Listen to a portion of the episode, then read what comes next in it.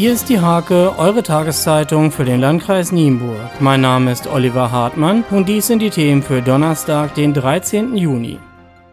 Auf die Nienburger kommen höhere Kosten zu. Zur Debatte stehen unter anderem die Erhöhung von Grundsteuer und Krippengebühren. Politik und Stadtverwaltung wollen ein Paket schnüren, mit dem die finanziellen Lasten auf möglichst viele Schultern verteilt werden sollen.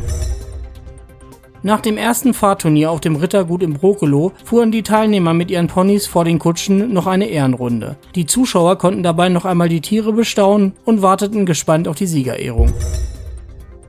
Die DLRG Ortsgruppe Uchte bietet derzeit den Erwerb des Rettungsschwimmabzeichens im Freibad Uchte an. Nach dem erfolgreichen Absolvieren der Übungseinheiten können Frauen und Männer die Badeaufsicht in den Freibädern übernehmen. Zum Sport.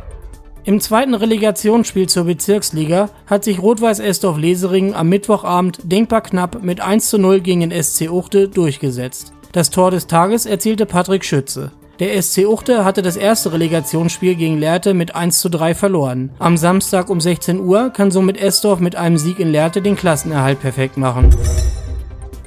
Bereits am Freitagmittag geht es los beim RFV Brüning-Horstedt Schammerlow-Warmsen. Der Vereinsvorsitzende Stefan Kleine freut sich auf das dreitägige Reitturnier mit knapp 1000 Nennungen und rund 800 Pferden. Die Plätze sind nach einigen Arbeitsansätzen in den vergangenen Wochen im besten Zustand.